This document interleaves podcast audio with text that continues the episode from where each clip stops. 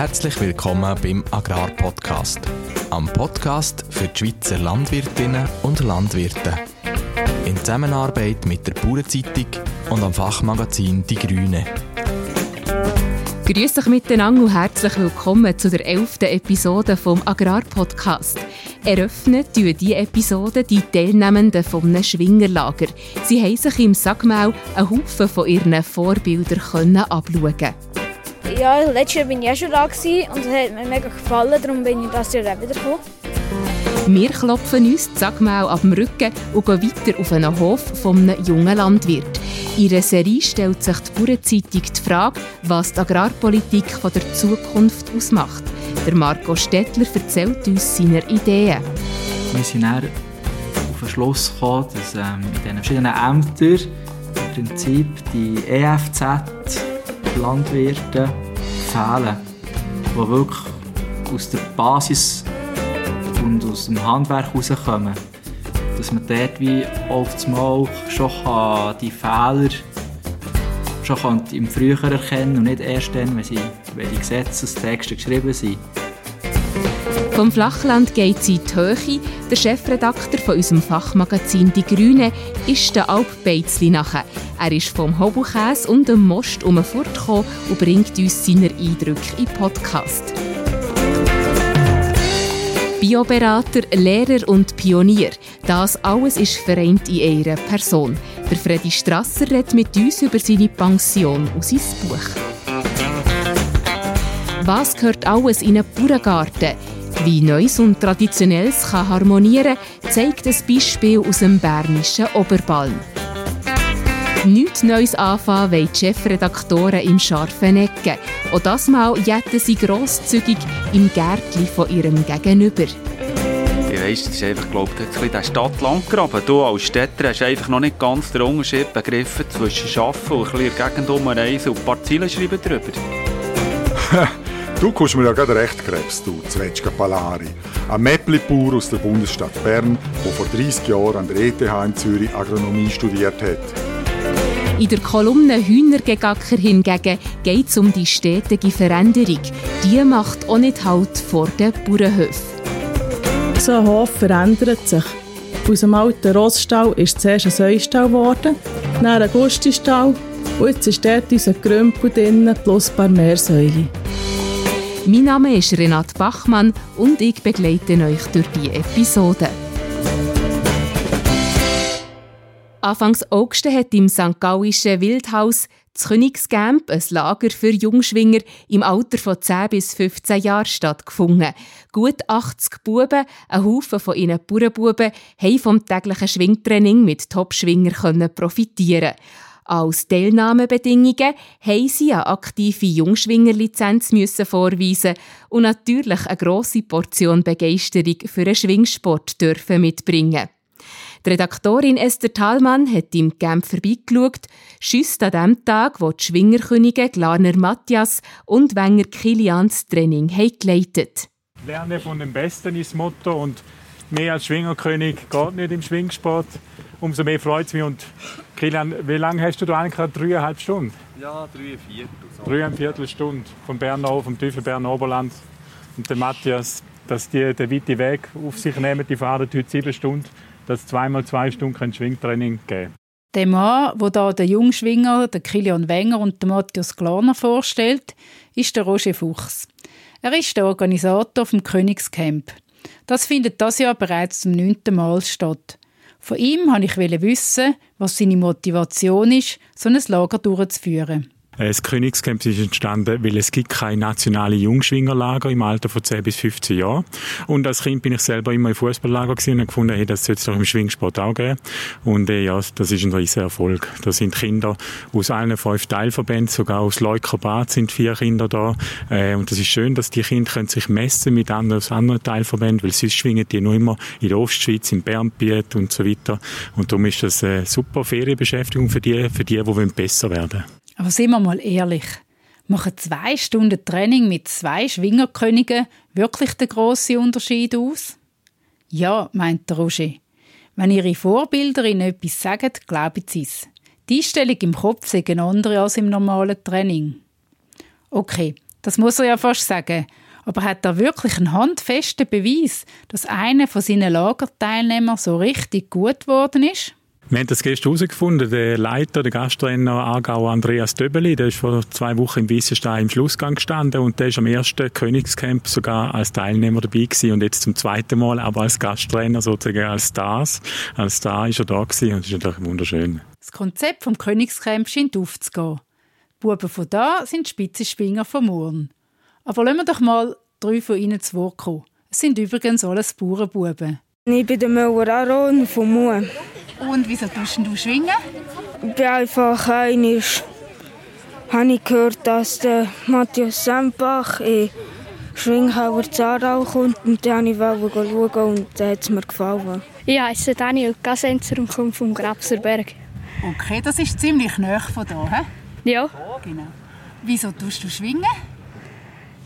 Ja, weil man früher halt zugeschaut hat und halt äh, der Bruder hat halt auch schon geschwungen und ja. Und jetzt, wer ist dein, äh, dein Vorbild beim Schwingen? Ja, viele. Kilian Wenger und Giger und Schlegel Werner und... Jetzt ist ja der Kilian heute da. Ist das besonders lässig? Ja. Und was denkst du, was lernst du von ihm? Ja, viel lernt man. Halt äh, richtig stehen und kurz und alles. Ich bin der Silvan Arnold, ich komme von Weggis, Kanton Luzern. Und ja, letztes Jahr bin ich auch schon da gewesen, und es hat mir mega gefallen, darum bin ich das Jahr auch wieder gekommen. Wer ist so dein Lieblingsschwingerkönig, wo du etwas kannst lernen davon? Also von dem La Lager ist sicher der Glarner, aber mein Hauptfavorit ist der Vicky. Und jetzt kannst du gar nicht mitmachen, du hast dich verletzt. Erzähl uns mal, was ist passiert? Also am Montag beim Vollschwingen hat es mir irgendwie da bei den Schultern so einen Knacks und gross jetzt weiss ich nicht, ob ich am Freitag oder morgen wieder schwingen. Während ich mit den drei Buben plaudere, ist das Schwingtraining im vollen Gang. Der Matthias und der Kilian bringen die Jungs so richtig zum Schnaufen und ins Schwitzen.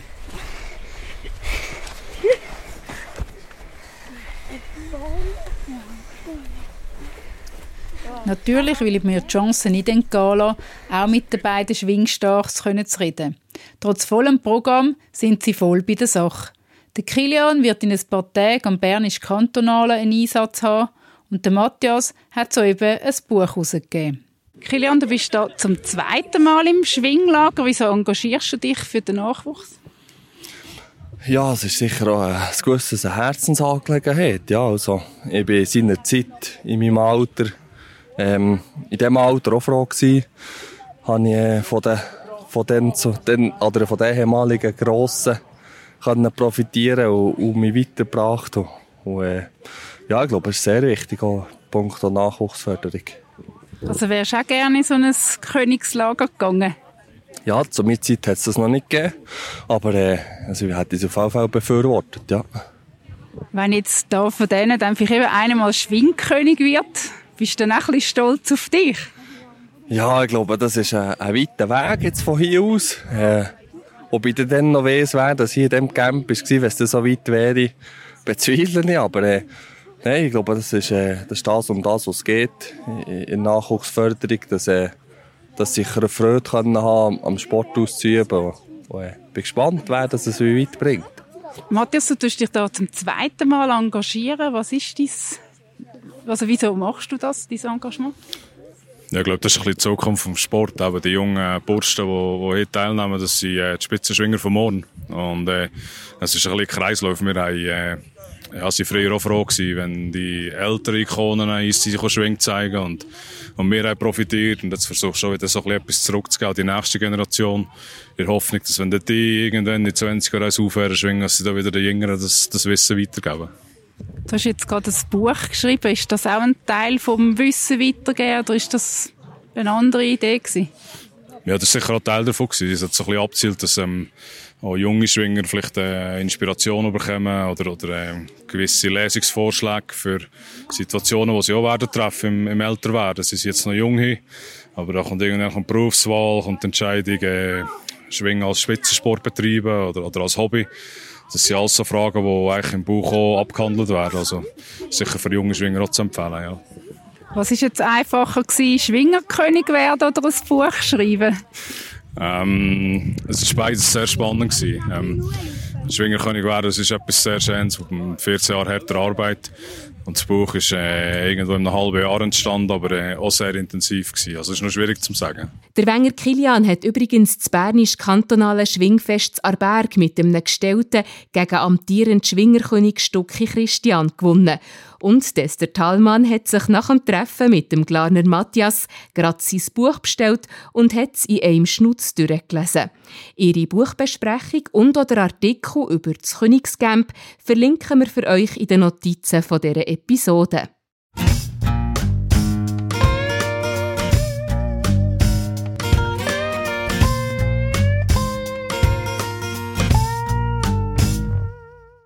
Braucht sie der Agrarpolitik der grossen Wurf oder nur der richtige Kompromiss? Ihre Serie geht die Bauernzeitung dieser Frage nach und redet mit Praktikerinnen und Praktikern über ihre Ideen für die Zukunft. Unsere Redaktorinnen Sarah Hostetler und Esther Thalmann haben bei Marco Stettler im bernischen Graferiet einen Hofbesuch gemacht. Der Landwirt ist den Zwonen aufgefallen, weil er sehr engagiert als Städti oder Hof auf Instagram im Namen der Landwirtschaft postet. Die Sistierung der Agrarpolitik 2022 Plus ist für Marco Stettler, der sich als Städti vorstellt, eher eine Randerscheinung. Im Mai war er sehr im Abstimmungskampf zu der Pflanzenschutzinitiative involviert. Er hat aber mitbekommen, dass sich die zwei Lager, also Befürworter und Gegner von AP 22 Plus, sich politisch nicht haben gefunden Was er dazu sagt, ist folgendes.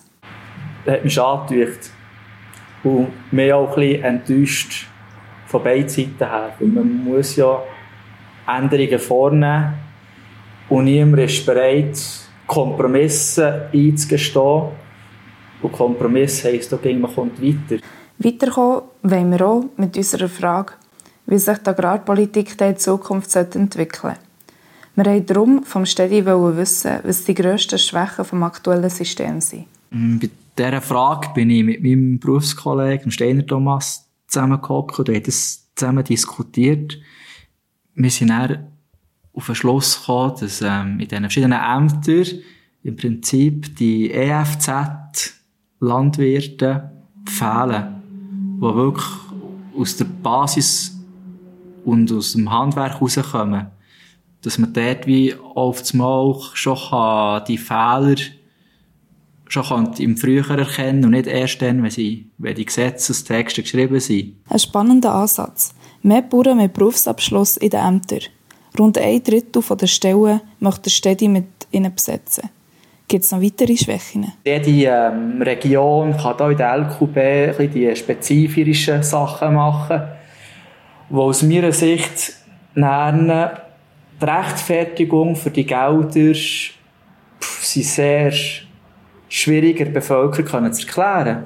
Wenn man irgendwie pro Meter runden Zaun irgendwie ein 50 bekommt, hat es hure hart eine Bevölkerung das können zu erklären, warum kommt man jetzt für den Rundzaun pro Meter ein 50 auf einem Holzschwier.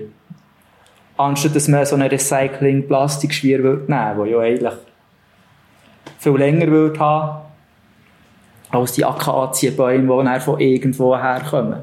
Das System vom 14 ist an und für sich okay, mit einem Aber. Die fünf Säulen wir haben ja da die Kulturlandschaftsbeiträge, Versorgungssicherheitsbeiträge. Im Prinzip, wenn man dort in die verschiedenen Unterkategorien sich mal durchkämpft, merkt man doch, wie, wie ähnlich das die im Prinzip sind. Und wenn etwas ähnlich ist, dann tut man doch meistens dann wie das zusammenheften. Das Gleiche kann man auch sagen bei den Landschaftsqualitätsbeiträgen und bei den Produktionsbeiträgen gibt es ziemlich ähnliche Nenner und würde ich als erstes mal dort probieren zusammenzuschließen und dann hat man dann nur noch wie, wie drei Säulen. Du willst also durch Zusammenfassen zwei Säulen vom Direktzahlungssystem abschaffen. Mir nimmt jetzt natürlich Wunder, was du machen willst, wenn von heute auf morgen Direktzahlungen komplett abgeschafft würden werden. Wäre das sogar ein Zeitpunkt, für mit dem Bauern aufzuhören? Ich würde ähm, so ein ähm, Schema ablaufen, das ich Feuerwehr gelernt habe, so ein, ähm, wie sagt man, so ein FBE feststellen, beurteilen und entscheiden. Und dann äh, bei der Entscheidung im Prinzip was, wo, wo mit. Und da ich zuerst Zimmermann gelernt habe, kann ich locker auf den Bau. Oder ähm, meine Frau tut natürlich ihre Stauenprozent hochschrauben. Ich darf ich dann zum Kind schauen und dann einfach ein um das Haus noch Rasen mähen und, und Pumprachen machen und den Frieden haben. Dass er seine Milchkühe aufgeben würde, kann man eben fast nicht glauben. Auf einem kurzen Rundgang durch den Stall redet er von seinen Kühen. Ja, sie, sie sind mir schon ziemlich wichtig und gehen ihm ans Herz. Also, wenn es der Kuh schlecht geht, geht es mir sehr beschissen. Fühle ich mich dann fast wie, wie schuldig, dass ich zu wenig geschaut hätte oder zu wenig gemacht hätte, dass es gar nicht so weit hätte kommen wenn sie etwas haben. Und dann muss es dann sofort sein. Dann bietet Tierarzt, Clowner, alles was muss sein, dass es möglichst schnell wieder gut geht. Auf dem Weg zum Hofladen gehen wir an den Traktoren vorbei. Drunter hat es einen alten Bäuer. Der Städti lädt einen Hurti an und das kommt ihm einem Traktorenwitz in Sinn. also, es, es, es gibt ja da so ein, ein Sprichwort. Warum haben Traktoren ein Dreilicht dran? Damit die Banken wissen, wo das Geld ist. Zum Schluss des Rundgang stehen wir vor dem Verkaufsautomat. Hier können Kunden während 24 Stunden Hofprodukte einkaufen. Schlussendlich wollen wir vom Städti noch wissen, was es mit dem viel zitierten Stadtlandgraben auf sich hat. Also ich finde es voll wirklich beschissen, wie sie jetzt mit diesem Thema für nächstes Jahr oder übernächstes Jahr sind die, sind die Wahlen mit diesen Köpfen am Strassenrand, dass sie eigentlich schon jetzt wieder auf Wahlfang sind und probieren, noch mehr Öl ins Feuer reinzuschiessen, wo eigentlich von mir aus gesehen gar kein Glut und kein Feuer mehr ist. Wenn man mit der Stadtbevölkerung redet, kommt man in ein gutes Gespräch. Das gibt sicher auch verschiedene Meinungen, aber durch zwei Meinungen kann man sich dann wie weiterbilden und kommt auf einen gemeinsamen Nenner und kommt vorwärts. Und mit dem ganzen Schuld hin und her zuweisen, bleiben wir einfach ähm, in der Ritter, ritterlichen Zeit oder im Altertum bleiben stehen. Das wollen wir nicht. Wir wollen vorwärts kommen. Der Beitrag von der Sarah Hostetler. Wer will wissen, was der Marco Stettler sonst noch für Ideen hat, liest am besten das ganze Interview mit ihm. Der Link zum Text und weiteren Teilen von unserer Serie zur Agrarpolitik findet ihr in den Notizen von dieser Episode.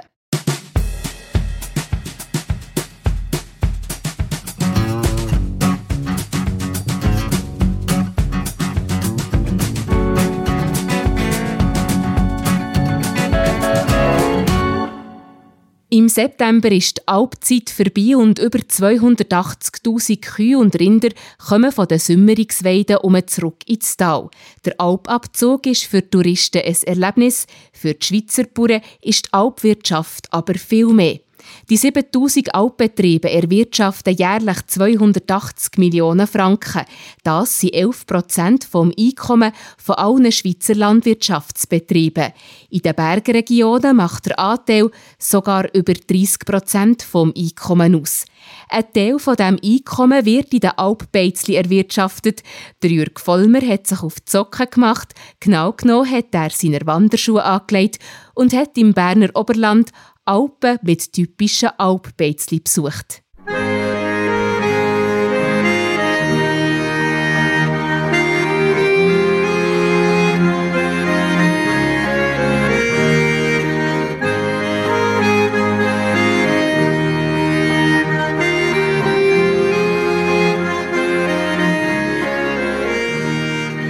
Die Schweizer Alpwirtschaft ist im 13. Jahrhundert erfunden worden. Bauern im Umland der Stadt haben sich auf den Ackerbau konzentriert, die Bauern in den Randgebiet auf die Viehwirtschaft. Die Viehbauern haben ihre Milchkühenrinder im Sommer vom Tal in die Berge aufgebracht. Der Grund, wenn die Tiere mit einem Sehen auf der Alp sind, können die Viehbauern im Tal das Gras zu Heu für die Winterfütterung verarbeiten.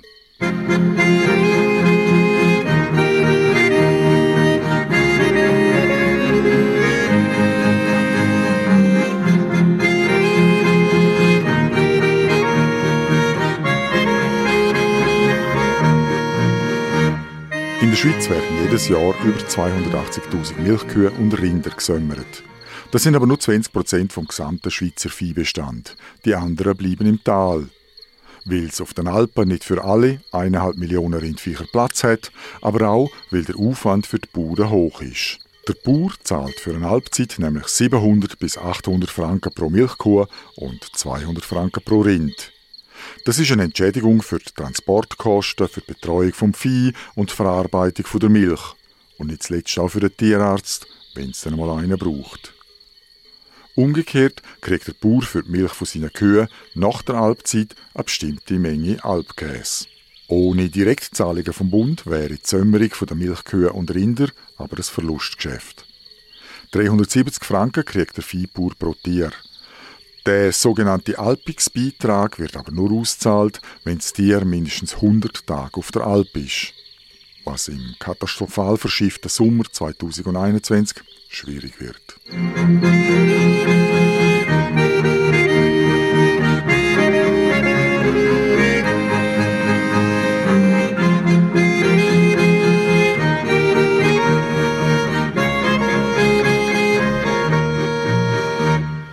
Die Wirtschaft gehört zur Schweizer Landwirtschaft, ist aber im wahrsten Sinn vom Wort auch ein Wirtschaftsfaktor. Die 7000 Schweizer Alpbetriebe erwirtschaften zusammen rund 280 Millionen Franken pro Jahr. Das sind 11 Prozent vom Einkommen von einem Talbetrieb und sogar 30 Prozent vom Einkommen von einem Bergbetrieb. Aber es macht auch abseits von der Zahlen Sinn, die Milchkühe und Rinder auf die Alp zu schicken. Ohne Alpwirtschaft würden die Weideflächen im Berggebiet verbuschen und verwalden. Nach 50 Jahren würde aus der Alpwiese ein Wald. Damit würde eine Kulturlandschaft verloren gehen, für die Landwirtschaft genauso wie für den Tourismus und für die Tierwelt. Die Bergwiesen sind nämlich für Steinböck, Gemsen, Murmeltier und viele andere Tierarten ein wichtiger Lebensraum. Ökologisch sinnvoll ist die Sömmerung der Milchkühe und der Rinder auch, weil auf der Bergweide nur Gras und Kräuter wachsen. Wiederkäuer wie Kühe, Schafe und Geissen sind die einzigen Lebewesen, die das Gras und die Kräuter so verarbeiten, dass sie uns Menschen in Form von Milch und Fleisch ernähren können. Und weil die Wiederkäuer mit ihrem Mist und ihrer Gülle die Alpwiese düngen, wird auch die Düngerbilanz vom Viehbauer im Tal entlastet. Von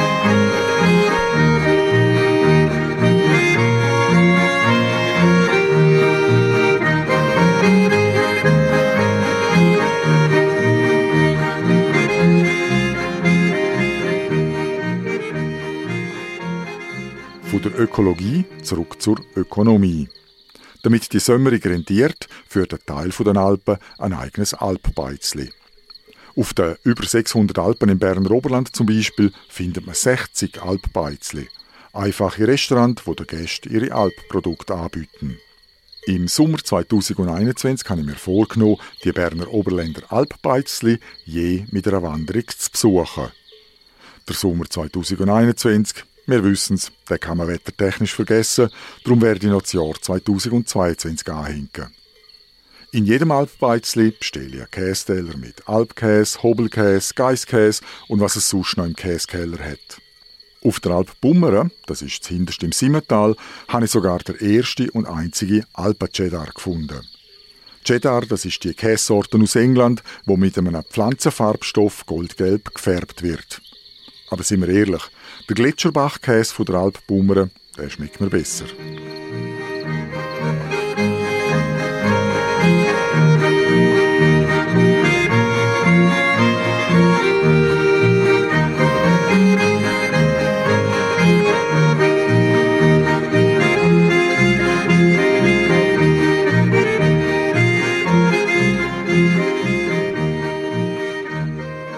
Typische Wanderer, der sucht in einem Alpbeizli aber auch keinen exotischen Alpencheddar, sondern einen urchigen Alpkäse. Ein Forschungsprogramm mit dem schönen Namen Alp Futur hat herausgefunden, was Besucher in einem Alpbeizli suchen und wie sie das Alpbeizli überhaupt finden.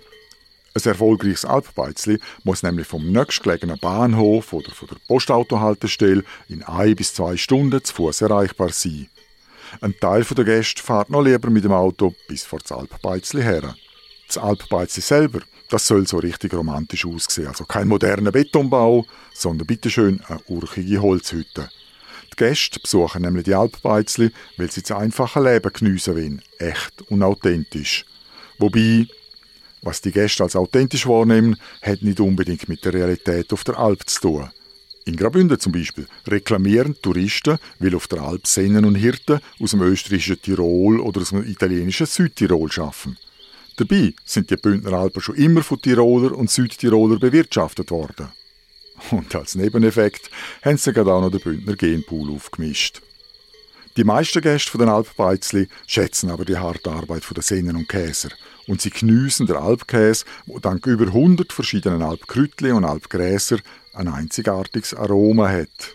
Und der Alpkäse, der ist erst noch gesund. In der Medizin kennt man nämlich das Phänomen vom Schweizer Bergparadox. Die Bergler im Berner Oberland haben weniger Herz- und Kreislaufkrankheiten, obwohl sie jeden Tag vom fetten Alpkäse essen.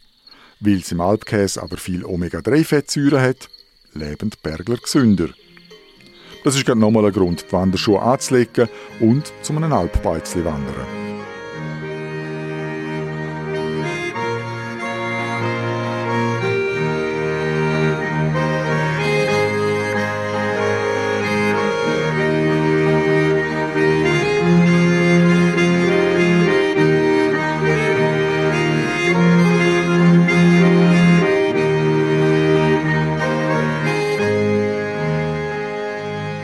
Schönsten Fotoreportagen über die Alpbeizli im Berner Oberland findet ihr auf der Website von unserem Fachmagazin Die Grüne und als Link in den Notizen von dieser Episode.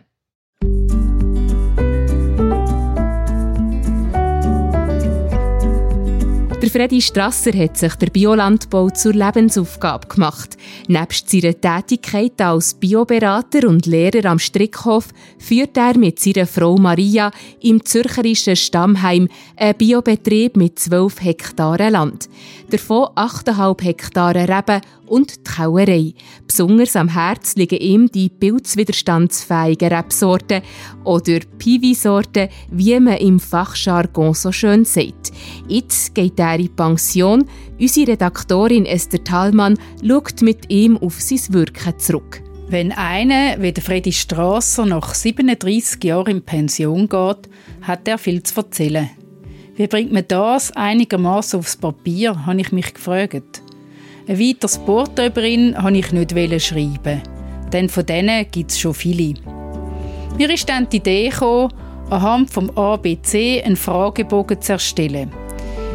Der geht von A wie Autor bis Z wie Zukunft oder zweites Buch. Ja, der Freddy Strasser hat nämlich ein Buch geschrieben. In dem gibt er sein Wissen über Biorebbau, Kälterei und persönliche Geschichten zum Besten. Das Buch hat über 200 Seiten. Hat der Mensch eigentlich auch ein Hobby? Ein Hobby, das ich mir jetzt sehr pflege, ist, äh, dass ich mit meiner Rasse unterwegs bin, dass ich mit denen gehe fahren, Kutschenfahrten oder sogar Holzschleichen und endlich kann eigentlich auch mit einem Tier etwas in meinem Leben machen. Gern hätte ich mir um Freddy seine Tinkerrosse angeschaut. Die Rasse sei ruhig und sie sehr menschbezogen. Leider geht es jetzt nicht gerade ums Haus herum und darum muss ich das auf ein anderes Mal verschieben. Wir gehen zum Rebberg neben dem Haus. Dort treffen wir eine Herde Schafe an, der Unterwuchs bei den Rebstöcken abgraset. Das sind Duesson-Schafe, eine kleine und leichte Rasse, also ideal für steiles Gelände. Das Fleisch ist sehr schmackhaft und aromatisch, schwärmt Freddy. Da im Rebberg geht es weiter mit dem ABC, nämlich mit U wie Unterricht. Also wenn ich zu einer Klasse komme, dann bin ich immer noch, habe ich ein bisschen Lampenfieber, bin ein bisschen kribbelig und wenn ich dann loslege mit dem Unterricht, dann laufe ich in Hochform auf und kann eigentlich ihr Wissen äh, so wie eine Plattform untereinander verteilen und noch heute habe ich gar nicht so das Gefühl, dass ich älter sei wie sie. Ich weiß mehr, aber im Prinzip tue ich unter Kolleginnen und Kollegen das Wissen ausbreiten. Also ich habe jetzt 37 Jahre Biolandbau unterrichtet, habe wahrscheinlich um die 3000 Menschen fundiert im Biolandbau ausgebildet und ich habe am 9. Juni zum letzten Mal in meinem Leben eine Klasse verabschiedet. Wow, 3000 Menschen hat Freddy ausgebildet. Das ist eine eindrückliche Zahl. Von seiner Klasse ist er aber nicht am 9. Juni, sondern am 9. Juli das letzte Mal gestanden. Den kleinen Versprecher haben wir erst im Nachhinein festgestellt. So, jetzt aber fertig mit Zahlen und Monatsverwechslungen.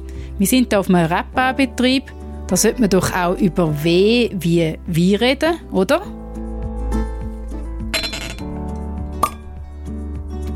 Sorte Muscat Bleu finde ich eine fantastische Traube. Die schmeckt so schön traubig, die duftet nach Rosen und Feierli und ist so knackig. Die beste Tafeltraube, die ich kenne. Und aus der haben wir Wein gemacht. Unter anderem haben wir Trauben eingetrocknet und einen sogenannten Strohwein gemacht. Der ins Eichenfass tun und das ist einfach ein extrem charaktervoller, abgerundeter, vollvolumiger, richtiger Bombenwein, wo wir so richtig den Plausch haben, André und ich, dass uns der Wurf gelungen ist. Aber der ist Geschichte. Wir machen ja jetzt dann kein Wein mehr selber. Puh, das war jetzt aber eine richtige Bombardierung mit Adjektiv. Ja, wie es der Freddy erwähnt hat, geht er ja jetzt eben in Pension. Ein Grund, auch noch ein bisschen in die Zukunft zu schauen. Ja, in Zukunft, ich meine, ich darf zurückschauen auf ein erfülltes Leben als Agronom. Ich kann so ein bisschen alles boten, was ein Agronom zu bieten hat, der bisschen mehr will, als einfach nur das Tagwerk hinter sich bringen. Und ich habe ein Buch geschrieben, ich habe unterrichtet und, und, und, Versuche gemacht. Und wenn ich jetzt in die Zukunft schaue, muss ich sagen, das ist abgeschlossen. Ich will mich jetzt Freundschaften widmen. Ich will mit meiner Rasse unterwegs sein. Ich will ein bisschen Muße haben und ein bisschen gemächlicher meinem Sohn mithelfen Nein, ich kann eigentlich nicht mehr im Sinn weiter in der Agronomie richtig tätig sein, weil am 9. Juli, wo ich meine letzte Klasse verabschiedet habe, ist eigentlich der Lieferzwang, wo man hat, wenn man in einer Branche äh, etwas bewirken will, der ist jetzt vorbei. Ich gehe jetzt dem Ruhestand entgegen. Also du planst ja kein zweites Buch? Das lasse ich jetzt einmal offen. Man weiß ja nie, was alles auf einem noch zukommt. Ich habe natürlich wahnsinnig viele Erinnerungen aus der Entstehungsphase vom Biolandbau ob denn das jemals publikumsfähig ist und ich mich nochmal an die Arbeit mache von einem Buch, das lasse ich jetzt einfach mal völlig offen. Wer will wissen, was Esther Thallmann beim Durchgehen vom ganzen ABC alles über Freddy Strasser erfahren hat, für den verlinken wir ihren Artikel in unseren Notizen. Dort findet ihr auch weitere Angaben zum erwähnten Buch vom Biopionier Freddy Strasser.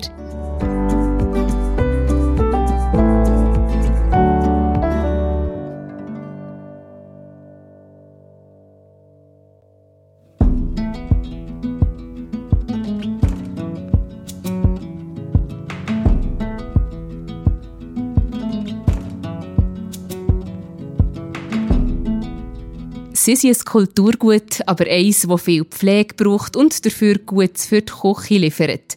Bauerngärten. Klassisch wächst dort rund um die Beetli ein Buchshag. Weil der wegen dem Buchsbaum Zünsler in den letzten Jahren gegen leider hat ausgesehen, hat die Bernerin Anina Marbot eine Idee gehabt. Die Redaktorin Jill Schuller hat sie besucht und bringt uns eine Kratte voll Ideen mit in Podcast. Als erstes hat sie sich erklären wie der Garten jetzt ohne Buchshag daherkommt und was an der Stelle vom Buchshag jetzt für eine Pflanze hat Platz gefunden als Beetumrandung. Mein Gedanke dahinter war eben, dass man den Lavendel setzt, eben auch wegen der Bienen und weil er schön blüht, er ist robust, er mag Kälte verleiden. Aber dass man gleich noch so ein bisschen eben den Bauerngartenstil beibehalten kann. So behaltet der Garten seinen traditionellen Stil, überkommt aber mehr Farbe und wird persönlicher. Das Auge hat also auch Freude und natürlich näher oder Gaumen, wenn die guten Sachen aus dem Bauerngarten geerntet werden können. Und wie es sich gehört, wird ein Teil der Ernte haltbar gemacht. Das Gemüse, da tue ich sicher viel einmachen, eingefrieren. Die Beere die sind ihre Großmutter, da macht sie Alba Gonfi oder irgendeinen Kuchen oder so. Die Kräuter äh, gibt es Kräutersalz mit dem Lavendel. Ich den Lavendelzucker machen, äh, ja, und dann einfach ein bisschen ausprobieren. Frisch machen, gut frisch kochen, genau. Das Gespräch geführt mit der Anina Marbot hat Jill Schuller. Veränderung gehört zu Bauerngärten dazu. Mehr darüber, was typisch ist für diese Art von Gärten und was über die Jahrhunderte Einfluss auf die Gestaltung und Bepflanzung hatte, erfahrt ihr in unserem Artikel in der Bauernzeitung. Zu diesem suchen haben wir ein Video für euch parat, wo Anina Marbot durch ihren Garten führt. Den Link dazu tun wir für euch in die Notizen dieser Episode.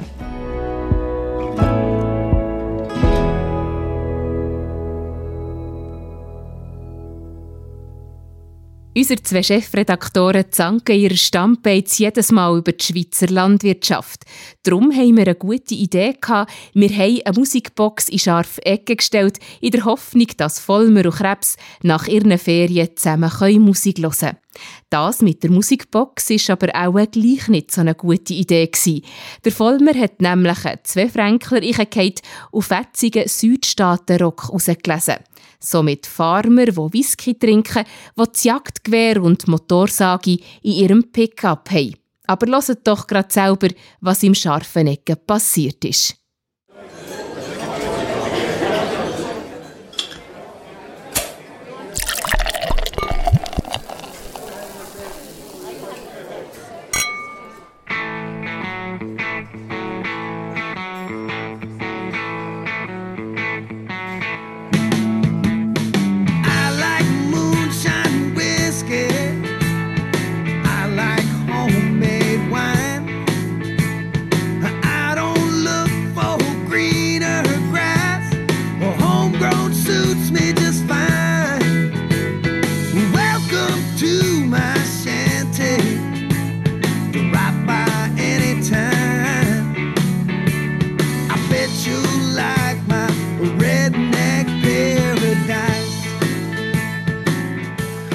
So, Jörg, du bist verdächtig braun.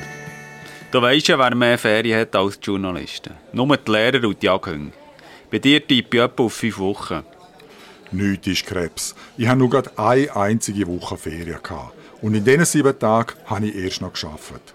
Ich bin mit meinem Hund jeden Tag zu einem Alpbeizli gewandert und habe dort eine Reportage über die Alpwirtschaft gemacht. Ah, dem sagt man arbeiten. Ein bisschen laufen, Alpbot in eine Wirtschaft hocken, auf Budenkosten zu Mittag essen und dafür ein paar Fotos machen und meinen, dass sie gearbeitet. Jetzt habe ich gemeint, du seist in deinen Ferien vielleicht ein bisschen anständiger geworden, Krebs. Aber da habe ich mich getäuscht. Der Krebs kommt noch unverschämter zurück, als er gegangen ist. Ein richtiger Unflat. Ich weiss, das ist einfach, glaube ich, der Stadt-Landgraben. Du als Städter hast einfach noch nicht ganz den Unterschied begriffen zwischen Arbeiten und ein bisschen Gegend umreisen und ein paar Ziele schreiben drüber. du kommst mir ja gerade recht, Krebs, du Zwetschge Palari. Ein Mäppli-Bauer aus der Bundesstadt Bern, der vor 30 Jahren an der ETH in Zürich Agronomie studiert hat. Seit deinem Studium hast doch du nie mehr Mistgabel in den Fingern gehabt. Und so ein Studierter meint, er wüsste, wie man richtig arbeitet. Also gut, hör ich mir auflehren. Ich glaube, wir können es ja zugeben. Gell? Wir sind beide nicht gerade wild hier. Bei dir wäre es ja schon vom Gewicht her gefährlich, wegen dem Abrutschen an diesen stotzigen Höger. Aber das Menschenzweck diesem Stadtlandgraben, ist das jetzt nur erfunden von der SVP? Also, wenn der SVP-Multimillionär Thomas Matter, der in Zürichsee in einem geschmacklosen pseudorömischen Landpalast wohnt, also wenn der Thomas Matter die Luxuslinken aus der Stadt kritisiert, dann sehe ich weniger ein Stadt-Land-Graben als ein Bildungsdefizit so tief wie der Zürichsee. Ich bin überzeugt, dass der Unterschied zwischen den Landregionen viel größer ist als zwischen Stadt und Land. Zum Glück auch. Stell dir mal vor, wir Bündner wären so pazifik wie ihr Berner dann hätten wir die Rätische Bahn nach 100 Jahren immer noch nicht fertig gebaut. Ja. Wir haben immerhin die längsten Tunnel gebaut, hier in den Högen oben. Da muss also jetzt nicht noch frech werden. Und ihr Bündner, die kostet ja einfach nur. Denkst du nur an die unnötige Randsprache, die man da auf jeden Pass, jedes Banknötchen muss drücken muss. Das ist ja das Geld zum Fenster ausgeschossen, etwas so. Also das ist jetzt schon das allerletzte, du Ciapatalpi. Rätoromanisch ist viel mehr als eine Sprache. Die fünf romanischen Idiome sind ein kulturelles Erb, wo unseren Volkscharakter definiert und die Identität von uns Bündner ausmacht. Five Fingers, One Hand, wie wir Bündner so sagen. Ja, ja, das Geschwurbel wieder, du alter Steinbockschink. Also wenn solches der Welt deinen Charakter definiert, dann verstehe ich manches. Du gingst lieber einmal in einen Berndeutschkurs, wenn du so zu tun wohnst. So fertig jetzt Krebs. Ich muss wieder arbeiten. Wir Bündner können uns ja nicht mit dem Finanzausgleich aus Zürich durchfuttern wie ihr Berner. Wenn es bei uns so Geld regnen würde wie in Bern, dann könnten wir auch so pazifik sein wie ihr Berner. Du bist mir gerade der richtige, du alte Subvention aus Steinbockjäger. Aber bevor jetzt wieder unsere schönen Bergpanorama gratis geht, geniessen, muss ich noch schnell Bilanz ziehen. Es gibt gar keine Stadt Landgraben, nur einen Berner Bündnergraben. Genau, Krebs. Und wer steht auf der richtigen Seite von dem Graben? Wir Bündner natürlich. Nur bis zum nächsten Subventionsgewitter. Prost, Schüge. Prost, Krebs.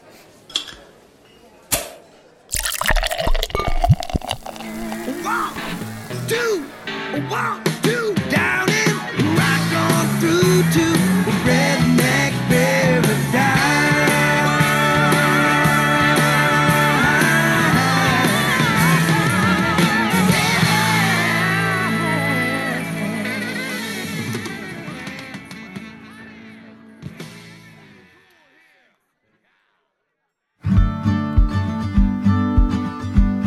Kolumne Hühnergegacker mit der Daniela Joder. Mein Rücken meldet, dass ihm die Heubaue zu schwer ist. Darum schicke ich mein Kind. Bring mir heute den Sackkarren, er ist im Ten. Und fort ist das Kind. Der Schrittzähler hat sich gelohnt.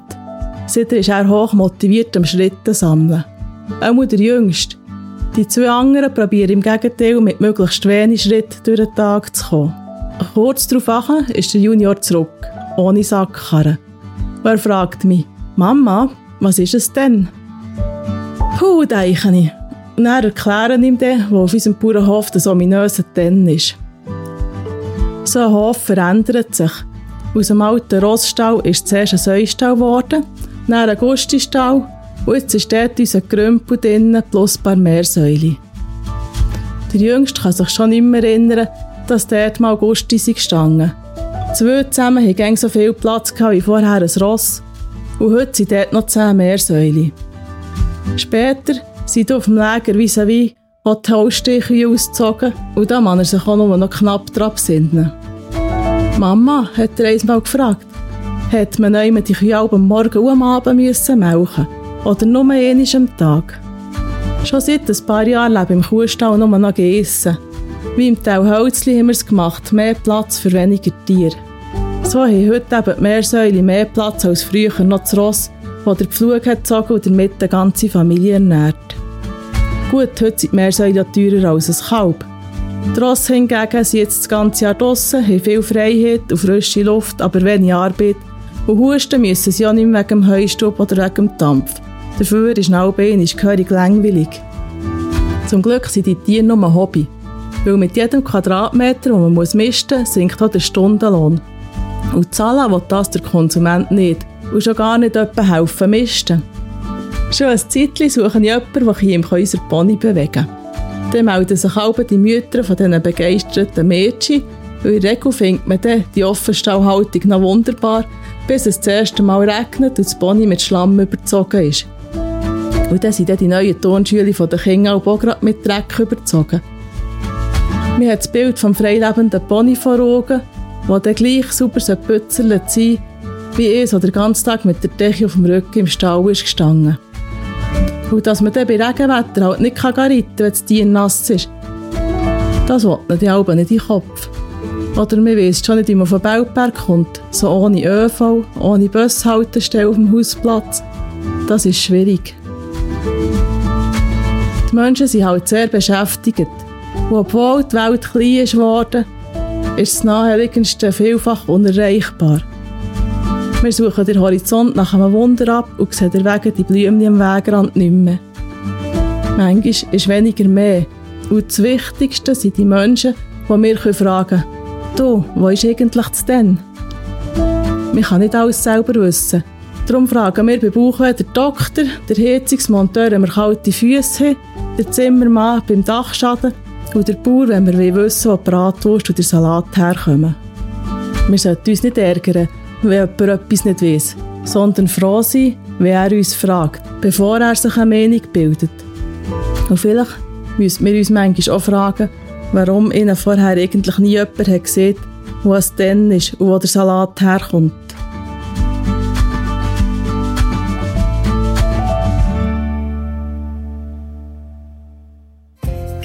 Jetzt kommen wir zu den Agrarpodcast Kurzmeldungen. In der letzten gibt es Diverses, wo sich der ein oder andere darüber aufregen kann. Zum Beispiel macht Pro Natura die kantonalen Landwirtschaftsschulen mit einer Fotoreportage verrückt. Ein Landwirtschaftsexperte hat die Umgebung der Schulen besichtigt und ökologisch beurteilt. Die Reportage ist ohne ein Gespräch mit den Schulen veröffentlicht worden. Anschleichen sei nicht sein Stil, hält der Direktor vom LZ Liebeck, der Hans-Rudi Häfliger, fest. Wenig Verständnis gibt es auch für die Tierrechtsorganisation Tier im Fokus. Sie hat mit Video offensichtliche Tierquälerei im Hühnerstall dokumentiert. Die Organisation will aber den oder die Betriebe nicht anzeigen, für ihre Quellen zu schützen. Auch nicht über die anonyme Ombudsstelle von Proviant. Man halte nichts von dieser Selbsthilfegruppe, sagt der Präsident von Tier im Fokus. Zum Abschluss noch etwas Erfreuliches. Die Töpfe haben der Frost und das Hodelwetter allem an gut überstanden. Der Schweizer Obstverband schätzt, dass die Ernte fast gleich hoch wird wie letztes Jahr. Das gilt zwar nicht für alle Sorten gleichermaßen und auch bei den Birnen sieht es nicht ganz so rosig aus, aber für die Walliser gibt es nach der Aprikosenkatastrophe immerhin einen Apfeltrost.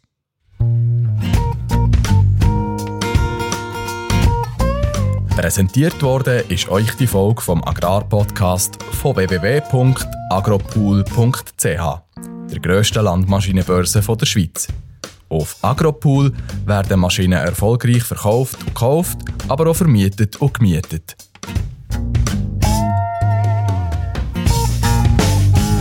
Merci für euer Hineinhören. Das war der Agrarpodcast von Bauernzeitung und am Fachmagazin Die Grüne. Weitere Informationen zu den Themen dieser Sendung findet ihr in der Beschreibung dieser Episode. Wir freuen uns, wenn ihr unseren Podcast abonniert, bewertet und teilt oder unseren Kommentar schreibt. Habt's gut und bis zum nächsten Mal.